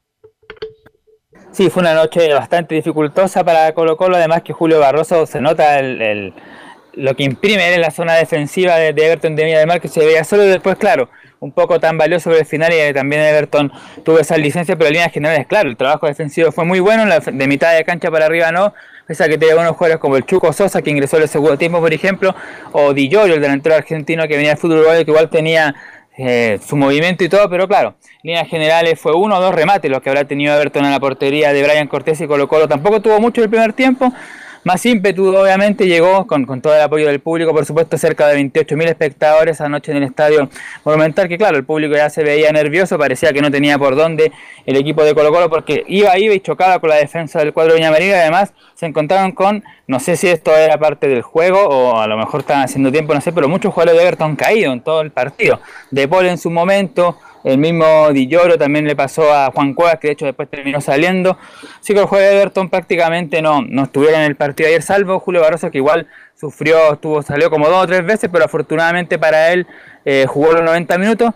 Pero claro, Colo Colo siguió sobre el final y desde la banca viendo la solución para el equipo algo apareció este chico Alexander Oroz, que la temporada pasada estuvo en Deporte Iquique, que había marcado apenas cuatro goles, pero que había estado, igual había sido importante en el equipo iquiqueño y ahora fue alternativa. Ayer para el técnico Gustavo Quintero, 19 años, ni siquiera tiene 20. El chico Rossi ya debutó con este, con este buen gol, fusilando ahí al portero de Poli. Y después, claro, Everton estaba jugado en la salida y tremendo pelotazo ahí de Gabriel Suazo para dejar habilitado a Lucero, que con clase categoría se sacó al portero y también un defensor para luego sobre la línea marcar el 2 a 0 y definir el partido, donde, claro, le costó, pero eh, Colo Colo es el cuarto partido consecutivo que le gana a Everton y por el mismo resultado, 2 a 0 ayer, 2 a 0 en la final de la Copa Chile, 2 a 0 el año pasado, que también lo resolvió en el segundo tiempo con goles de Peluca y Gil, y 2 a 0 en Viña del Mar, así que se acostumbró a ese resultado. ¿Quién es Peluca? Disculpa. Falcón, Maxi ah, Falcón. Ah, ya, ok. Le costó, pero claro, generalmente el equipo de, Colo Colo pudo resolver muy bien, como dijimos, con Villanueva y Oro desde la banca fue la solución anoche. No, sí, Colo, Colo, Camilo, eh, en primer tiempo fue aburridísimo el partido. Después el segundo tiempo, con los cambios, como que mejoró un poco, pero Everton muy pobre lo ayer. ¿ah? Sí, uno se esperaba justamente más de, de Medellín eh, que por lo menos siempre insinuaba en Calera, fue donde lograba principalmente un, esquema más ofensivo, pero, pero ayer justamente fue la propuesta de Colo Colo, por un, solo equipo. Y, bueno, acá nuevamente importante lo que decía eh, Nicolás, bueno, la jugada del gol de, de Oroz nace de precisamente de él y la importancia nuevamente de, de Gil, que, eh, perdón, no de Gil, de, de Solari, bien digo, por el sector derecho ahí para, para encarar. ¿Cómo se llama el flaco alto que estaba jugando arriba en Everton? ¿Di Giorgio? Eh, oye, que ¿quién, quién lo trajo ese muchacho? A lo mejor me equivoco y el goleador del campeonato, pero ayer se vio muy mal. Cada pelota que tenía la, entregaba mal, como que es muy bastante torpe con el balón. Ojalá me equivoque y sea un gran refuerzo para Everton, pero ayer lo vi, no lo vi bien al, al jugador Di Giorgio. Nicolás. Sí, tengo entendido que venía del fútbol uruguayo. Eh, Lucas Di es argentino, pero venía del fútbol uruguayo, así que vamos a ver si hay algunas más estadísticas, pero me parece que en Uruguay era, tenía buen rendimiento, por eso se esperaba que podía hacer un buen aporte, pero claro, a lo mejor ayer se vio un poco disminuido porque Everton, como dijimos, tuvo poco volumen ofensivo, a lo mejor por eso no se mostró, hay que verlo en otro partido donde a lo mejor Everton va a ser más protagonista. Pero ya pasamos a escuchar, por supuesto. minutos en Everton Sí, ingresó el segundo tiempo. Sí, bueno, ahí reaparece porque estuvo lesionado casi un año, fíjese Valenzuela. Llegó a Everton, jugó cuatro, cinco, seis partidos, se resintió y por ahí podría tener algo Everton más adelante. Pero yo no sé cuáles son los delanteros que tiene Everton, porque en ataque mostró muy poco. Yo vi a rato el partido, por eso no trato de entregar ninguna opinión al respecto. Vi a un Colo Colo anunciado, un, un Colo Colo desesperado, un Everton que hasta los 86 minutos perfectamente a lo mejor se aguanta un poco más Everton, empata 0 a 0 y bien decía usted, Gatica, la solución vino de afuera. Y con los jugadores buenos que tiene Colo Colo, cuando a Colo Colo se le meten atrás, le dan poco espacio, Colo Colo también le cuesta un poco. Era, era como que de cajón que Colo Colo lo, en algún momento lo iba, lo, iba a ganar porque fue muy pobre lo de lo de Everton. Ahí tuvo con Solari, entró este muchacho Villanueva, que a mí me gusta mucho, Carlos Villanueva. bueno, bueno. Eh, bueno, el, el Oroz, lo de Zavala el primer tiempo, algo. Así que va a tener que aceitar un poco más cuando justamente tenga este tipo de rivales que se le meten atrás, Nicolás. Claro, el que también tuvo un destacado trabajo fue el que ingresó como puntero izquierdo, Cristian Zavala, el ex hombre de Melipilla. Había alguna duda de cómo podía rendir y lo hizo bien, pero más allá de que le faltó a lo mejor mayor decisión, porque tuvo algunos remates que fueron trabados por la gente de Everton, algunos centros que ahí se equivocaba en la jugada final, pero por lo menos tiene ímpetu y ganas. Zavala y puede ser, si afina un poco a lo mejor el centro, el último pase, puede ser un buen aporte para Colo Colo sorprendido porque iba a ser Joan Cruz, pero finalmente no ni siquiera estuvo citado. El delantero seguramente alguna dolencia, algún problema tuvo, o quizás fue el que dio positivo, porque lo como que un día antes se había dado, había un caso positivo, a lo mejor pudo haber sido él, pero se daba la formación titular y finalmente apareció Vicente Pizarro como volante de quite y fue el sub-21. Bien, ahora ya pasamos a a ver impresiones del partido, por supuesto, y vamos a escuchar la única que habló Alexander Oroz, la número uno. Sí, era muy importante, era el primer partido del campeonato, veníamos de una muy buena pretemporada, así que merecíamos ganar, tuvimos el control del balón, así que se abrió el arco a mí, me tocó y estoy muy contento. Bueno, Iquique fue una etapa muy bonita, me crecí mucho, aprendí mucho con, con ese plantel y bueno, acá las expectativas son seguir creciendo, seguir sumando minutos, poder consagrarme y, y bueno, aquí pegar el salto. Este plantel está para pelear, para, para competir de igual a igual, así que nos vamos a seguir entrenando de la misma manera y, con la misma alegría de siempre. Claro, ahí está el chico Alexander Oroz, como decíamos, 19 años, nacido el 15 de diciembre del 2012 en San Bernardo y la temporada pasada en Iquique, claro, jugó 28 partidos, hizo 5 goles y 4 asistencias y bueno, este año ya debutó con un gol justamente en el conjunto de Colo Colo, así que por lo menos ya pudo hacer su primer gol profesional en el equipo algo y vamos a ver si van a venir más goles de aquí en adelante. Y ahora sí ha pasado a escuchar a Quintero. ¿Se acuerda de Bel, un lateral izquierdo que tuvo la U Oroz? ¿Se acuerda? Lateral izquierdo que tuvo la U. Oroz. ¿Tan joven fue papá este muchacho? ¿Ah? Este muchacho tiene... No, si Oro hace mucho tiempo que está No, pero no es tan viejo, po. Sí. No, pero... Eh... Oro anda cerca de los 60 abriles. Ah, no, pues estoy hablando de otro Oroz. Uno que vino de Santiago Morning a la U. Pero no, no, tiene 60 años, pues tiene menos de 40. Entonces, debe ser otro Oroz. ¿De qué, ¿De qué época me está hablando usted? Estoy hablando de la época de los 80. Ah, no, no, ahí no lo desconozco. ¿Se acuerda? Un lateral izquierdo que tenía mucha proyección, que jugaba bien, 80-90 en la U de Chile. En fin, es que yo conozco al abuelo y el abuelo me hablaba, en mi el cabro mío va a saltar de Iquique a cualquier equipo. Había otro Oroz que pasó de Santiago Morning o de la U de Conce a la U, Oroz, que jugó en la U, pero no sin éxito. Sin éxito. Pero los 80 no, no me acuerdo, la verdad. Ya. Dejémosla ahí por ahora. Nicolás. el hombre que venía de Santiago Moni es Andrés Oro, se llama este jugador que venía de Santiago Moni. Vamos. Exactamente, eso mismo les iba eh, a comentar. 2, de agosto del año 80, Andrés Oro. Y, por cierto, voy a complementar nomás con el Nico que eh, este jugador venía de marcar 5 goles, eh, de, de, marcar 8 goles la temporada pasada en Deporte Iquique, Alexander Oro, luego de ir a préstamo desde Colo Colo. Ok. Ahora pues, escuchamos ya impresiones de Gustavo Quinteros, que nuevamente tuvo algunas diferencias ahí con la dirigencia. Por ejemplo, Morón horas antes había dicho que ya estaba el plantel cerrado, pero se habían salido y se abrir la posibilidad. De hecho, salió para y Morales, pero hay que ver si sale el venezolano Cristian Santos. Pero vamos a escuchar primero más que nada el análisis del partido por parte de, de Quinteros y vamos a escuchar la número 5, porque habla para la señal oficial el ingreso finalmente de Alexander Oroz. Lo que pasa es que nosotros al principio tratamos de utilizar mucho las bandas y jugar por fuera y al final terminamos ganando por ahí, ¿no? El segundo tiempo el centro, pero Oroz tiene más, tiene más gol y va mucho más al área que, que a Zabala, entonces son características distintas. En un tiempo eh, probamos con uno y después con otro y nos salió bien, nos salió bien. Yo creo que podríamos haber hecho un par de goles más y ellos al primer tiempo tuvieron una, o dos situaciones también de peligro.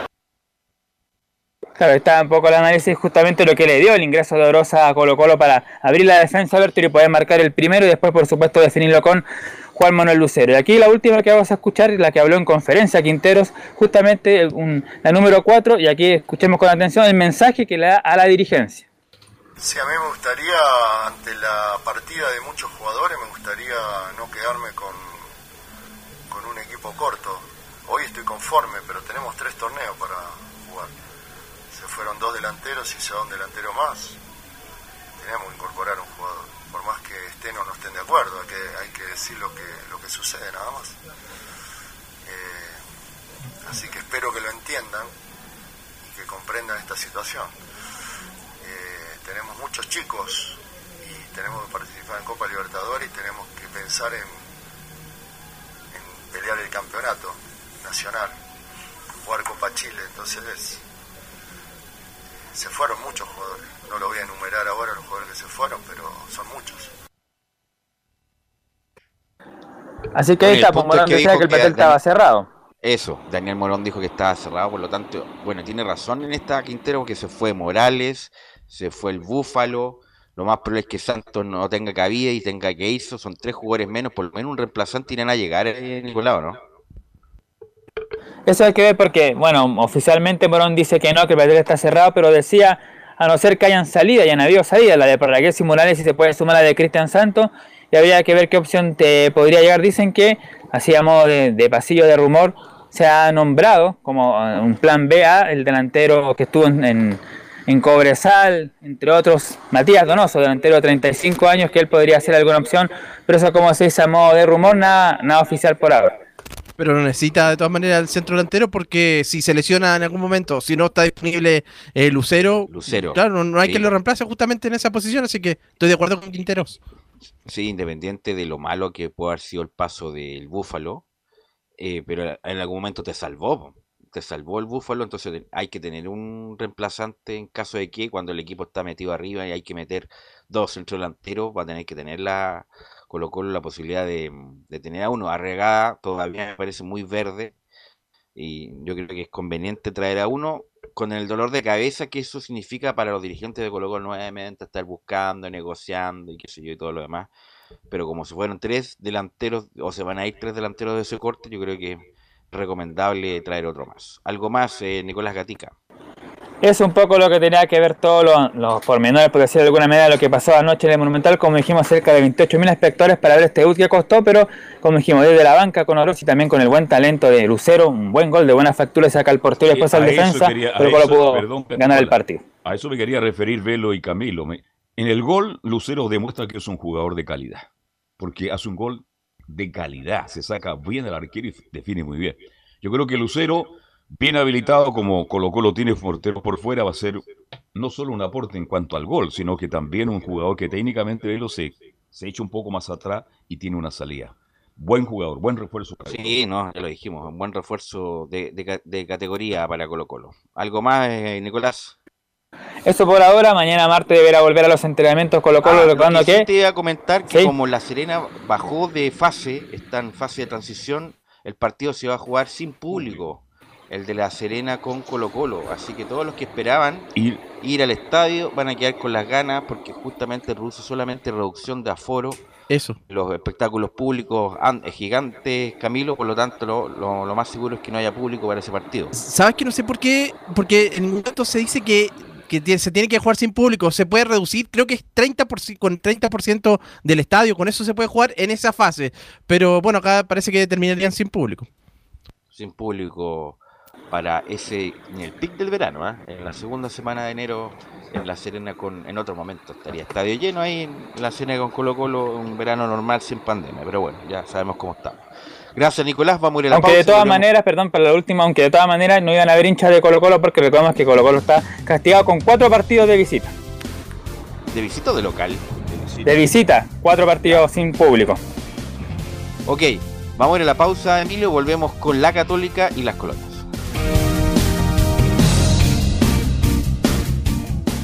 Radio Portales le indica la hora. Las 2 de la tarde, 38 minutos. Ahora más que nunca, quédate en casa y disfruta de algo rico sin pagar de más. Somos de la casa, una delicia al paladar. Conoce nuestra variedad de waffles, sándwiches, empanadas de horno y mucho más. Contáctanos vía WhatsApp al más 569 5018 3008. Atendemos todas las tarjetas de crédito y Red Compra.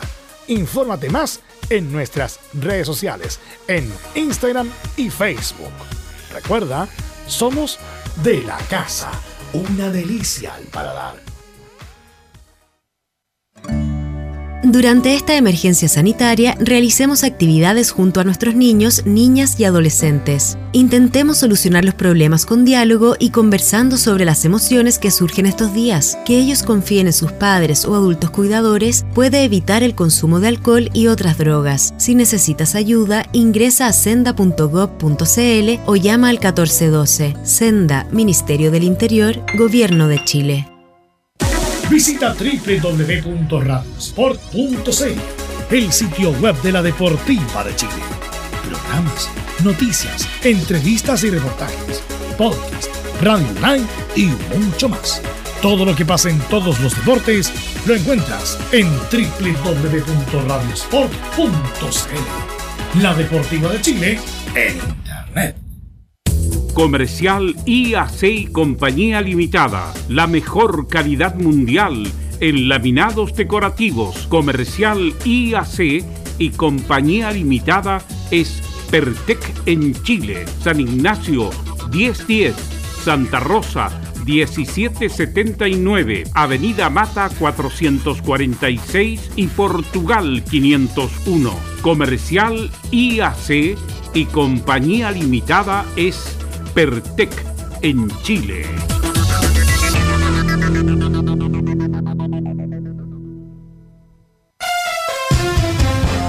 Vive el verano en Portales Digital, la primera de Chile, viendo el país de norte a sur.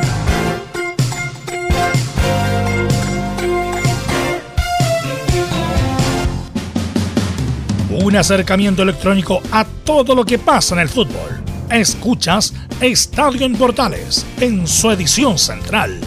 La primera de Chile, uniendo al país de norte a sur.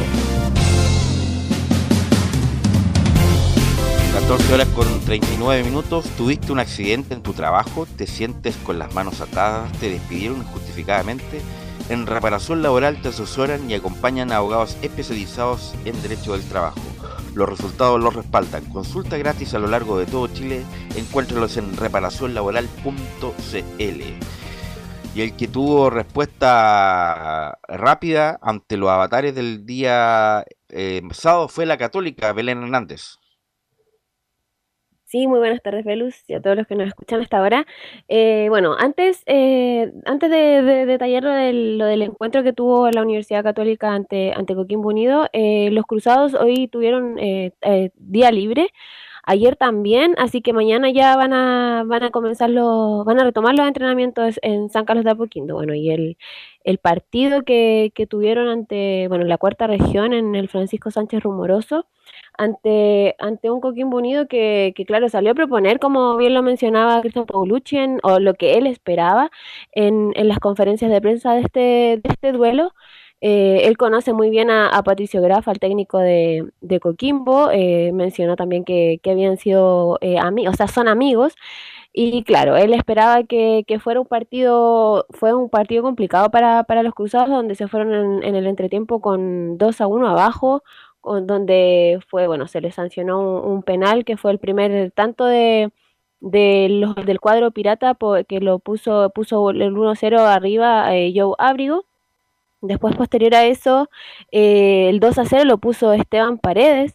Y ya en el, en, ya casi finalizando el, el, el primer tiempo, eh, también de, de penal, eh, Fernando Sampedri eh, abrió la cuenta para, para, los cruzados y ahí, claro, puso el, el 2 a 1 a favor de, del, del cuadro local, del, del cuadro pirata. Y eh, finalmente eh, Raimundo Rebolledo ya después, no, Fernando Sampedri, bien digo, eh, puso el, el, empate, el, el, el, anhelado empate ya que le estaba dando el, se estaban llevando un punto a, a Santiago ya en, en, el retorno. Y eh, finalmente Catuto Rebolledo, Raimundo Rebolledo eh, anotó que anotó su, su primer gol en el, en el profesionalismo y le dio el, el triunfo, el esperado triunfo en, en este debut de, del cuadro cruzado en el torneo 2022. Pero digamos una cosa, lo que eh, bueno, el Zanahoria es un tremendo arquero, pero tiene que mejorar el trabajo con los pies. Habilitó prácticamente a pared. ¿Hasta cuándo? Ya son dos errores tremendos el meta de Católica. No solamente con los pies, sino que en el centro, en el centro que vino después de Farfán, Camilo, se tiró, parece, yendo la, a, la piscina, se tiró cualquier cosa ahí en el gol de Paredes. Sí, y aparece solo Paredes ahí también. En realidad ese fue error de, to de toda la defensa ahí, porque la quería jugar con Parot, pero muy corto, y ahí se, anticipa Farfán, y después Paredes entra solo también para el gol, cuando Joaquín Bonillo en esos primeros minutos no había tenido opciones prácticamente, la Católica era el, el que tenía el control del partido, pero, pero tampoco sí, sin profundidad en realidad en ese primer tiempo, eh, solo con remates de distancia, de, de Leiva, que jugó un buen partido, eh, también de mm, Alfonso Parot, que también fue uno de los destacados de la, de la Católica, fue importante para los dos goles, el del empate y también el de la victoria del equipo cruzado, pero el gran detalle, y creo que acá después de la partida Valver Huerta, tiene que traer un central, eh, y Lanaro tampoco ya no está en su mejor rendimiento, entregó muchas pelotas al rival también el número 2 de la Católica. Belén. Bueno, con estos eh, fueron, consiguió los, los primeros tres puntos, ya es, es el primer partido, pero claro, ya está la tabla de posiciones, está la diferencia de gol, y con este primer partido la Universidad Católica quedó cuarta eh, en, en, el, en la tabla de, de posiciones con este primer duelo. Y vamos a pasar a escuchar de inmediato al, técnico Cristian Paulucci en la 01, donde menciona cometimos errores puntuales, pero fuimos los justos ganadores. ¿Qué conclusiones saco? De que mm, no, estábamos haciendo un mal partido, eh, cometimos errores puntuales, una jugada que tuvieron que recurrir al VAR, eh, como también después recurrieron en, el penal que nos, nos cobraron a nosotros, como no recurrieron en la jugada de San Pedro y que fue más penal que el primero. Pero en realidad fue un partido en donde yo creo que era injusto estar 2 a 0 abajo y en el segundo tiempo fuimos superiores, fuimos eh, contundentes, eh, jugamos en campo rival mucho tiempo como a nosotros nos gusta. Eh, entró bien Diego Buenanote, entró bien Atuto Rebolledo, y bueno, sostuvimos el partido y yo creo que fuimos unos justos ganadores. Claro, como lo mencionaba ahí el técnico, eh, los goles, bueno, el triunfo eh, prácticamente llegó desde, desde la banca. Cuando ingresó ya en el, en el segundo tiempo, al inicio del, del segundo tiempo, eh, Diego Bonanote, posterior a eso ingresó Marcelino Núñez, que también fue, estuvo, no partido desde el arranque, porque, eh, claro, como venía con, con, los dos partidos de la, de la selección chilena, ambos en altura, el técnico mencionaba que prefería que eh, que descansara entre comillas un poco y no jugara los 90 minutos como es de costumbre. Y también el, el gol, que claro, eh, lo, lo, señalábamos anteriormente, que, que, lo hizo el gol del triunfo Raimundo Rebolledo, que también ingresó ya en, en, la segunda mitad de este encuentro. Y respecto al tema de, de Marcelino Núñez, en la 0-2 menciona el técnico feliz de lo que aportó Marcelino en el segundo tiempo. Eh, hizo un gran desempeño, como lo viene mostrando tanto en la selección como en nuestro equipo. Así que nada, muy contento. Eh, Marce sabe por qué no fue del arranque. Eh, lo hablé con él, lo hablé con mi cuerpo técnico. Me parecía no, no, cuidar al futbolista, no cuidar a la persona por lo que implica jugar. Versus Argentina en la altura y versus Bolivia a 3.700, 3.800 metros de altura, con una cancha mojada eh, con la presión de ganar como tenía la Roja. Y bueno, eh, ante todo ese escenario, decidí eh, que juegue el segundo tiempo para cuidarlo un poco. Gracias a Dios la cosa salió bien. Entró bien como te conté recién, como lo viste vos. Es un jugador importantísimo para nosotros. Así que nada, muy, muy feliz y muy contento por, por lo que aportó en el segundo tiempo. Uno que fue, que estuvo convocado a, al, al duelo que, que, se disputó este sábado eh, fue Cristian Cuevas, el quinto refuerzo de, el cuarto refuerzo, bien digo, de, de, la Universidad Católica. El quinto fue Yamil Azad, que el viernes que pasó eh, firmó su contrato por una temporada en, en, Universidad Católica. Y hoy ambos fueron presentados en, en San Carlos de Apoquindo. Y eh, bueno, en, un resumen de, de, lo que ambos mencionaron, eh, el eh, Yamil Assad es un jugador que por primera vez va, a estar en, la liga chilena. Él viene de la MLS, como lo mencionábamos también en, en, otros capítulos de, del programa. Eh, es un, eh, un, mediocampista que viene en, reemplazo de, Luciano Agüed. Hoy, en, bueno, respecto al tema de Luciano Agüed, eh, hoy en, en conferencia José María Uljubasic mencionó que, están esperando porque, claro, hasta la cuarta fecha de, del campeonato eh, es posible inscribir a, jugadores y están a la espera de, lo que va a ser el, el, diagnóstico y el proceso de recuperación de, este jugador, porque este viernes se realizó exámenes eh, médicos para ver cómo va su, su proceso de, de, lo que tuvo en, eh, en el corazón, que claro que tuvo problemas cardíacos. Así que hoy eh, fue, fueron presentados oficialmente el Simbi Cuevas, que llega a, acompañar a, Alfonso Parot y a pelear el puesto, pero también no descartó, en no, dijo en conferencia que no descarta eh, jugar en, en, otro sector de, de, la cancha, sino que está a disposición de donde lo quiera utilizar el técnico Paulucci. Obviamente va a tener que estar disponible para lo que venga, pero bueno, Assad, un jugador no es de primera línea, pero un jugador interesante y, parece que bueno, el central también viene de, de, afuera, Belén. Sí, puede ser, probablemente puede ser que venga de afuera, pero tiene que ser chileno, porque ya están los cupos, eh, están todos los cupos ya, eh, eh, ya no están disponibles los, cinco cupos de, de extranjero. agotó todas sus cartas el, el cuadro de la franja. Y eh, ya para ir terminando. la Católica? Disculpa, ¿Lanaro quién más? Está Luciana Wed, está. No, Lanaro no, Lanaro es, chileno, tiene doble nacionalidad. Ya. Está Lucas Melano. Ya. Está Melano, Peranit, San Pedri, Azad y Agüed. Agüed con la interrogante de que continúe o no. Entonces, claro. Pérez Camilo, el hombre que suena afuera, ¿cómo lo van a hacer entonces el hombre que suena que es argentino, el central? Lo que pasa es que Peranich está liberaría un cupo porque está tramitando la nacionalidad chilena, entonces parece que por ahí se están, están viendo. Bueno, pero eso puede ser en dos meses, tres meses más, no, va, a ser, inmediato. Exactamente, sí, pero eh, bueno, están, ahí van a tener que ver, pero justamente es el defensa que, es la posición, una de las prioritarias ahora de la, de la Católica. Belén. Por eso mismo están a la espera de a ver si inscriben o no a, Luciano Wed. Quizá ahí se va a abrir un cupo para, para traer a un, a un extranjero en, en, el puesto de que, que dejó habilitado Valver Huerta.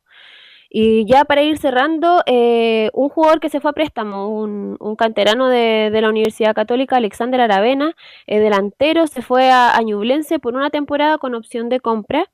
Y recordar que el siguiente partido ya mañana, bueno, empiezan los, trabajos de preparación para el duelo que van a tener ante la Unión Española en San Carlos de Apoquindo este domingo, eh, este domingo 13 de febrero a las 20.30 horas. Ok, ¿algo más, Belén? Eso sería por hoy. Mañana seguimos con las declaraciones de, de los jugadores que fueron presentados hoy, eh, Yamil Azad y Cristian Cuevas. Sí, Católica pasó, sobre todo una cuestión física, lo pasó por encima a Coquimbo. El segundo tiempo Coquimbo físicamente no se vio para nada bien, a pesar de todos los errores que cometió al principio, donde Coquimbo se puso 2 a 0. Le faltó un poco más de oficio y jerarquía a Coquimbo para sostener el partido, a pesar del penal, insisto, el penal que lo hacen al, al final del primer tiempo, que para mí no fue penal el de Clemente Montes ya lo conversamos con René y ahí marcó Camilo la diferencia porque es, distinto dice 2-0 en el primer tiempo que dice 2-1. Sí, 2-1 y que después no, no cobran tampoco ese, penal, que era el más claro también, eh, ya dos minutos después de este, de este que sí cobran sobre Clemente Montes y claro, el segundo tiempo la Católica fue, fue mucho más durante el partido en general también. Sí, por un equipo de Coquimbo Unido que tuvo un arquero que no tiene muchas condiciones, es, es primera vez que lo veo y la, lo que me preocupa y lo pregunto al panel, lo de Paredes Paredes hizo el gol y nada más. No entra en juego, no tiene ritmo. Pero a lo mejor no es culpa de Paredes, sino de, lo que el funcionamiento. Pero bueno, pero Paredes con la calidad que tiene Velo tiene que engancharse, a, asumir responsabilidad y no la tuvo. Pero por eso digo, él está para finalizar y abrigó, no lo vi bien, el 10 de Coquimbo, que estuvo en Veo muy mal a Coquimbo. Y así que bueno, eh, a lo mejor fue mucho rival para Coquimbo la Católica, pero pero físicamente lo pasó por arriba a la Católica sobre el final. Bueno, vamos a ir con Laurencio ahora para que nos hable de las colonias de este partido que fue medio, medio siesta, ¿no? Entre Unión y Palestino, Laurencio. Hola, ¿qué tal muchachos? Eh, miren, yo no sé cómo, cómo se habrá visto en televisión, recordemos que fue por televisión abierta el partido entre Unión Española y Palestino, eh, y ciertamente fue un partido, en mi criterio fue, fue entretenido, sobre todo por la propuesta de Palestino en un primer tiempo donde fue inmensamente superior a la Unión Española, instalándose en campo contrario, generándose un par de ocasiones de gol clara, entre ellas un remate del Misa Ávila que sacó el portero Miguel Pinto, eh, pero claro, Palestino no pudo sostener ese, digamos, no pudo profundizar ni concretar en el área ese enorme dominio en el primer tiempo y termina sufriendo un gol de una pelota parada, un córner de Bastián Yañez y el cabezazo de Leandro Garate, no, es Garate, es Garate, el, delantero de Coquimbo Unido, que marcó el, el ex Coquimbo Unido que marcó un 1-0 con golpe de cabeza. De hecho, vamos a escuchar pronto al técnico César Bravo, que él mismo admite que no, que no fue merecido ese gol, porque Unión fue superada claramente por Palestino. Sin embargo, en el complemento mejoró bastante Unión Española y ahí el portero Daniel Zapa, nuevo portero argentino, refuerzo que recordemos llegar a empezar a Christopher Toselli, tuvo una extraordinaria actuación tapando por lo menos tres pelotas claras de gol entre ellos mano a mano al delantero ex Concepción Ignacio Ibañez. Y finalmente termina empatándolo cerca del, final con un gol del Miso Ávila, donde eh, ahí les dejo brevemente para el comentario, muchachos, porque en mi criterio fue una acción desafortunada lo que le pasó eh, a Pinto, quien se cuelga eh, del balón ante el centro de, de, pero, pero como choca con Nico Mancilla, se le suelta la pelota. Bueno, ahí se lo dejo para el comentario y vamos después con las reacciones. Bueno, a mí no me gustó la reacción de Pinto, que es un arquero correcto. Creo que es más que Sánchez, es más sobrio.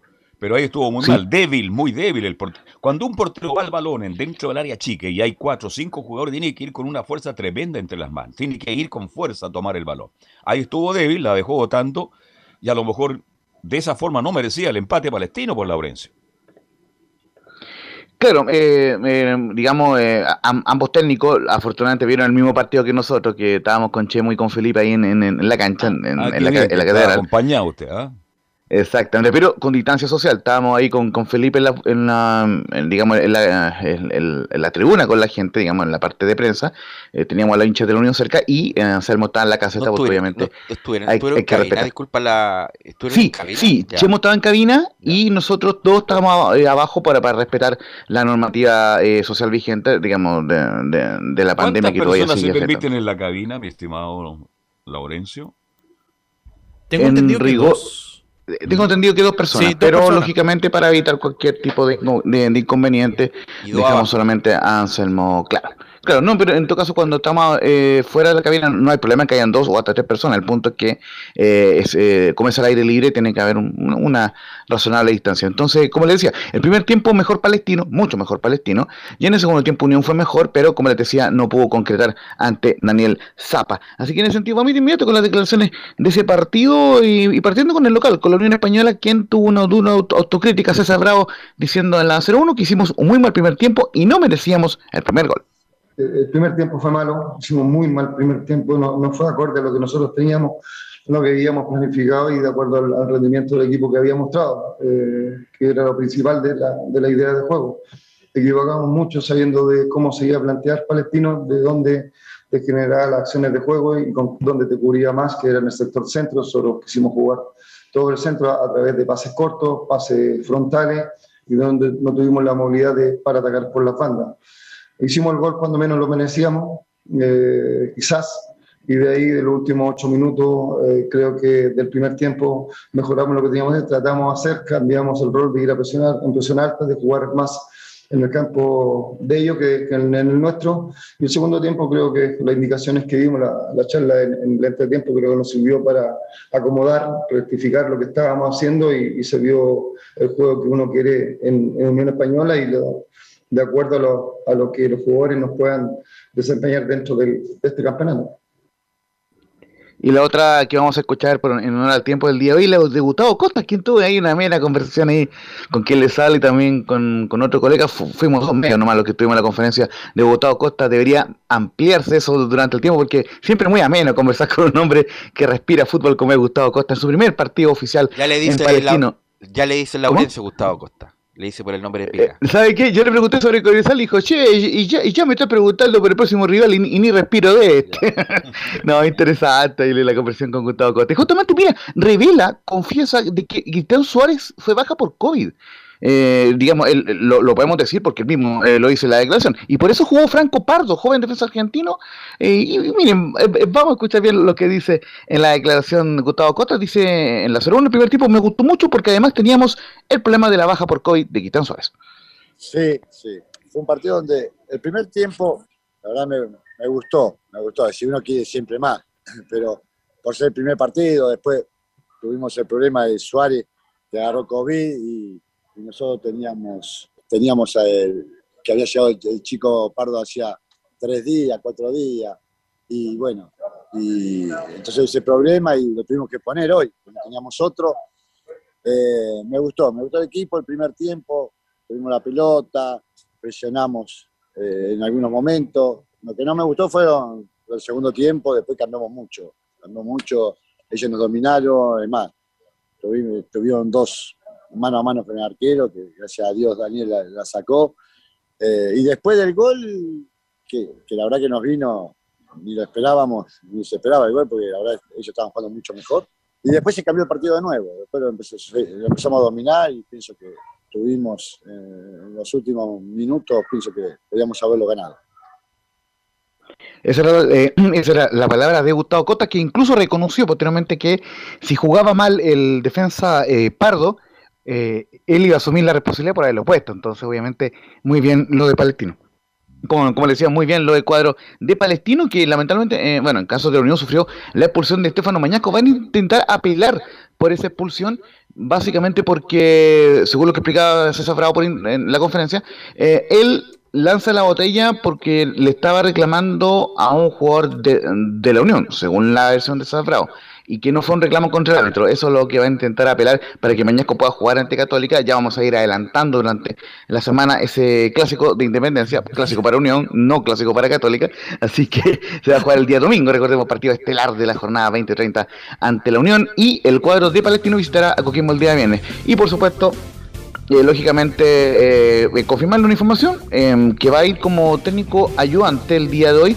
Eh, Gonzalo Martínez va a reemplazar a Ronald Fuentes como ayudante técnico, o sea, como técnico en, el auto. Recordemos que Ronald Fuentes no va a estar por el sensible fallecimiento de su esposa. Solamente remarcar que Palestino, la U, Guachipato, Corezal, O'Higgins, Antofagasta, Coquimbo, Unión y la de Conce, Rangers, Wanderers, Iberia han dado la condolencia por la partida de la señora esposa de, Ronald Fuentes, mucha fuerza para él, por supuesto, eh, de detalles importantes. Me imagino que es el mismo Gonzalo Martínez que me imagino yo, que trabajó, jugó en la U mucho tiempo, la inferior y estuvo también metido Justamente. Gonzalo Martínez. Sí, pues, el, amigo de Marcelo Sala. Correcto. Debe ser el mismo. Bueno, eh, gracias a todos los que colaboran. Mañana va a hablar de Tavilo, ¿ah? que lamentablemente perdió una final increíble. 4-1, 30 4-1, 30-15 sirviendo y se le fue de manera increíble. Todavía está llorando. Así que ojalá tenga una nueva oportunidad. No sabe si se da esa oportunidad de nuevo. Eh, juegan en el ATP eh, de Buenos Aires, pero, eso lo vamos a ampliar mañana. vamos a hacerlo en eso mañana. Gracias, Emilio. Gracias a todos los que colaboraron. Nos encontramos mañana en otra edición de Estadio Importante.